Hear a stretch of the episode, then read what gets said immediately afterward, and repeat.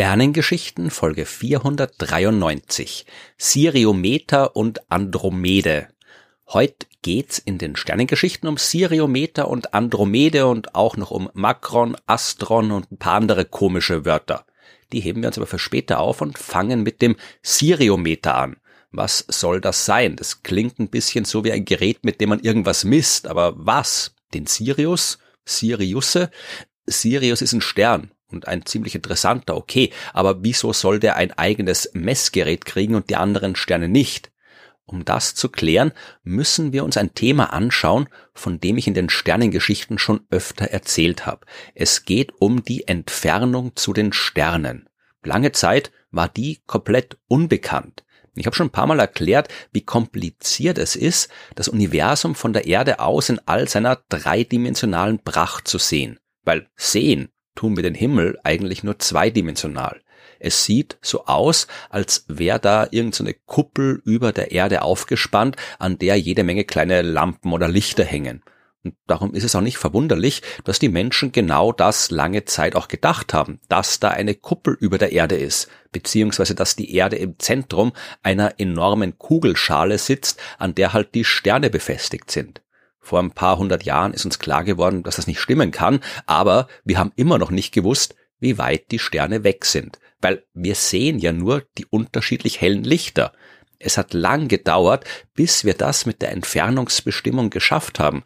Davon habe ich in Folge 19 erzählt. 1838 war das. Da ist es Friedrich Wilhelm Bessel gelungen, die Parallaxe eines Sterns zu bestimmen.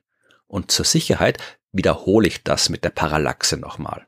Die Erde bewegt sich um die Sonne. So viel war auch 1838 schon einigermaßen klar. Das heißt aber, dass die Erde zu unterschiedlichen Zeiten im Jahr an unterschiedlichen Orten im Sonnensystem steht und wir daher aus unterschiedlichen Blickwinkeln auf die fernen Sterne schauen. Und wenn das so ist, dann müssten wir eigentlich sehen können, wie sich die etwas näher gelegenen Sterne vor dem Hintergrund der ferneren Sterne scheinbar bewegen. Das muss so sein. Das kann man auch leicht selbst bei alltäglicheren Situationen ausprobieren. Wenn man jetzt zum Beispiel mit dem Fahrrad eine Straße lang radelt, dann sieht man, wie die nahen Bäume sich scheinbar im Bezug auf die fernen Berge im Hintergrund bewegen oder die nahen Häuser in Bezug auf die fernen Häuser, falls man gerade durch die Stadt radelt, weil man eben aus unterschiedlichen Blickwinkeln schaut und die nahen Objekte mal vor dem einen Hintergrund sieht und mal von einem anderen, je nachdem, wo man selbst sich gerade befindet. So ist es auch bei den Sternen, nur sind die halt sehr, sehr, sehr weit entfernt. Die scheinbare Positionsänderung ist winzig und deswegen hat es so lange gedauert, bis man das endlich auch mal messen hat können. Bessel war der Erste, der es geschafft hat und heute tun wir das bei Milliarden von Sternen. Und jetzt, wo wir die Entfernungen kennen, müssen wir die auch irgendwie angeben. Auf der Erde geben wir Entfernungen in Kilometern an oder in Metern oder manchmal auch Zentimeter oder Millimeter. Aber im Weltall wird schwierig. Okay, wenn es um die Abstände in unserer Nachbarschaft geht, dann geht es schon noch. Der Mond ist knapp 400.000 Kilometer weit weg, die Sonne schon 150 Millionen Kilometer.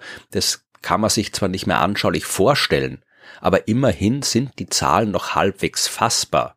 Aber Sirius zum Beispiel ist 86 Billionen Kilometer weit weg. Das ist eine große Zahl und mit der kann man wirklich nichts mehr anfangen. Und Sirius ist noch ein vergleichsweise naher Stern.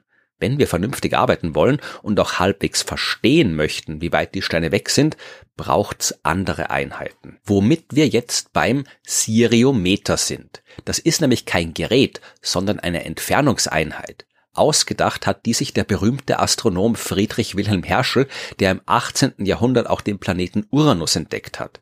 Er wollte aber auch die Entfernungen zu den Sternen messen, was aber damals technisch nicht wirklich möglich war. Aber zumindest so halbwegs rauskriegen wollte er schon. Also hat er sich gesagt, okay, wir gehen einfach mal davon aus, dass alle Sterne mehr oder weniger gleich viel Licht ausstrahlen dann müssen Sterne, die wir hell am Himmel wahrnehmen, näher sein als die, die weniger hell erscheinen. Und Sirius ist der hellste Stern am Nachthimmel, den nehmen wir jetzt als Referenzstern, mit dem wir alle anderen vergleichen.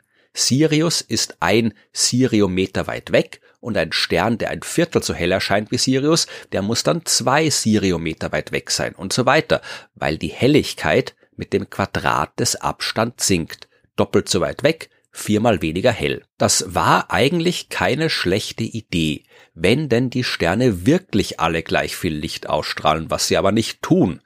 Deswegen war Herschels Ergebnis auch nicht sonderlich gut.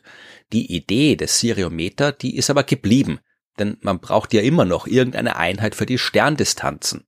Und basierend auf dem Siriometer hat der deutsche Astronom Hugo von Seliger die Siriusweite vorgeschlagen.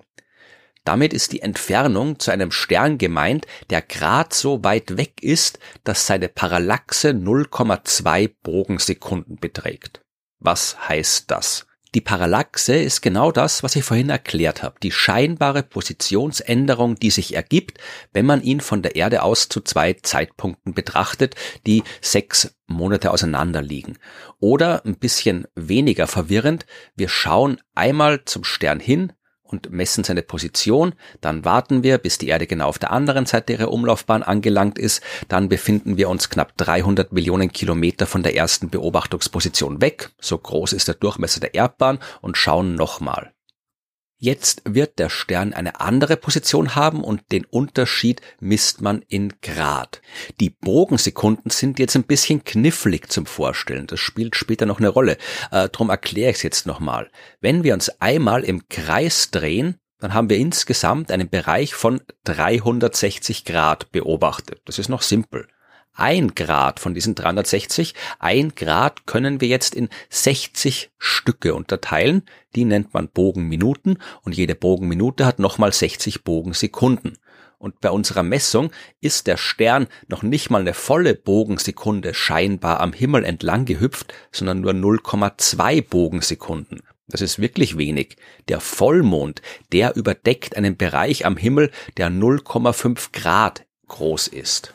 Das sind 30 Bogenminuten oder 1800 Bogensekunden.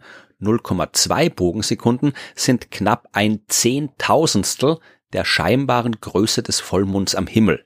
Eine Parallaxe von 0,2 Bogensekunden entspricht zwar nicht der Entfernung vom Sirius, aber einer Entfernung von 1,03 Millionen Erdbahnradien was Seliger ziemlich super fand und auch der schwedische Astronom Karl Charlier, der hat vorgeschlagen, das ein wenig aufzurunden und ein Siriometer auf eine Million Erdbahnradien festzulegen. Und ein Erdbahnradius, das sind 150 Millionen Kilometer.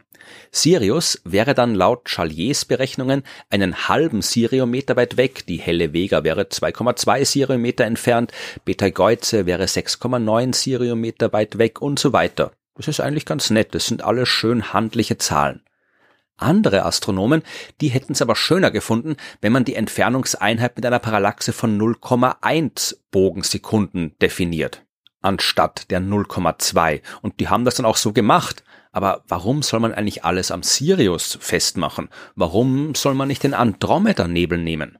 Damals, zu Beginn des 20. Jahrhunderts, als all diese Diskussionen geführt worden sind, da haben ja viele noch gedacht, dass das ein nebelartiges Gebilde ist und gar nicht so weit weg von uns. Und hübsch ist das Ding auch, also definieren wir einfach den Abstand zum Andromeda-Nebel als ein Andromede und nehmen das als Entfernungseinheit für Sterne. Blöd war nur, dass niemand so genau gewusst hat, wie weit denn der Andromeda-Nebel eigentlich weg ist. Damals zumindestens war das so. Und das hat auch Heber Curtis beschäftigt. Der amerikanische Astronom, der hat zu denen gehört, die davon ausgegangen sind, dass es noch jede Menge andere enorm weit entfernte Galaxien im Weltall gibt und dass der Andromeda-Nebel eine davon ist, eine entfernte Galaxie und kein Nebel in unserer Nähe. Und wenn das so ist, dann macht's auch kaum Sinn, diesen Abstand für die viel näheren Sterne zu benutzen.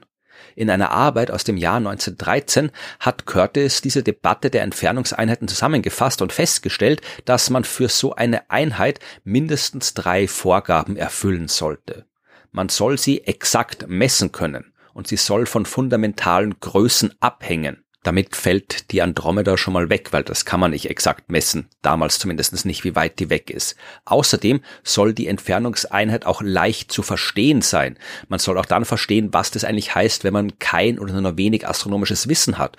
Und schließlich soll die auch noch so beschaffen sein, dass die Entfernung zu den Sternen sich in halbwegs handlichen Zahlen ausdrücken lässt. Genau darum geht's ja. Die Andromede als Einheit, die hat er natürlich sofort verworfen, denn es war nicht möglich, diese Entfernung vernünftig zu messen. Die Einheit, die auf den Parallaxen basieren, die hat er auch nicht so super gefunden, weil darunter können sich Laien nichts vorstellen, hat er gemeint. Und damit hat er nicht Unrecht. Ihr habt ja vorhin gehört, dass man sich schon ein bisschen anstrengen muss, wenn man das mit der Parallaxe und der Entfernung anschaulich erklären will. Curtis hat die Entfernungsangaben in Bogensekunden der Parallaxe abgelehnt, genauso wie diverse Umrechnungen. Den Siriometer von Chalier, den hat er doof gefunden, genauso wie andere Umrechnungen, wo man einen Stern nimmt, der statt den 0,2 Bogensekunden eine Parallaxe von einer Bogensekunde zeigt und daraus dann was berechnet, was äh, Macron, Astron oder Astrometer genannt wurde.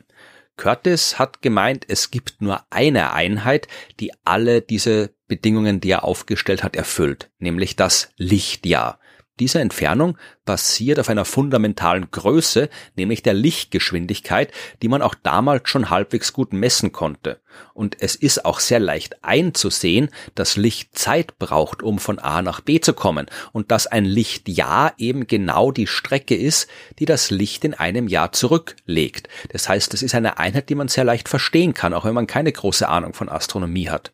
Und die Entfernungen zu den Sternen, die lassen sich in Lichtjahren genauso handlich ausdrücken wie in Siriometern. Sirius zum Beispiel ist 8,6 Lichtjahre weit weg, Vega ist 25 Lichtjahre entfernt, Beta Geuze 643 Lichtjahre. Es spricht also nichts dagegen, einfach das eh damals schon in Gebrauch befindliche Lichtjahr zum Standard zu machen, meint Curtis. Und wenn wir doch nochmal größere Einheiten brauchen, dann kann man irgendwie Lichtjahrhunderte oder Lichtjahrtausende nehmen. Man kann Curtis da kaum widersprechen. Ein Lichtjahr ist wirklich eine praktische und leicht zu veranschaulichende Einheit. Trotzdem ist das Lichtjahr nicht die offizielle Einheit. Oder genau gesagt, es gibt keine offizielle Einheit für die Länge außer dem Meter. Aber in der Astronomie wird in Fachpublikationen meistens eine Einheit verwendet, die Parsec heißt. Das steht für Parallaxensekunde und entspricht einer Entfernung, in der ein Stern eine scheinbare Positionsveränderung von einer Bogensekunde zeigt, wenn man ihn von der Erde aus zu unterschiedlichen Zeiten beobachtet. Also genau das Ding, das früher mal Astron, Astrometer, Makron etc. genannt worden ist, nur dass man sich halt für den Namen Parsec entschieden hat beziehungsweise nicht Mann, das war der britische Astronom Herbert Hall Turner, der diesen Begriff Anfang des 20. Jahrhunderts vorgeschlagen hat.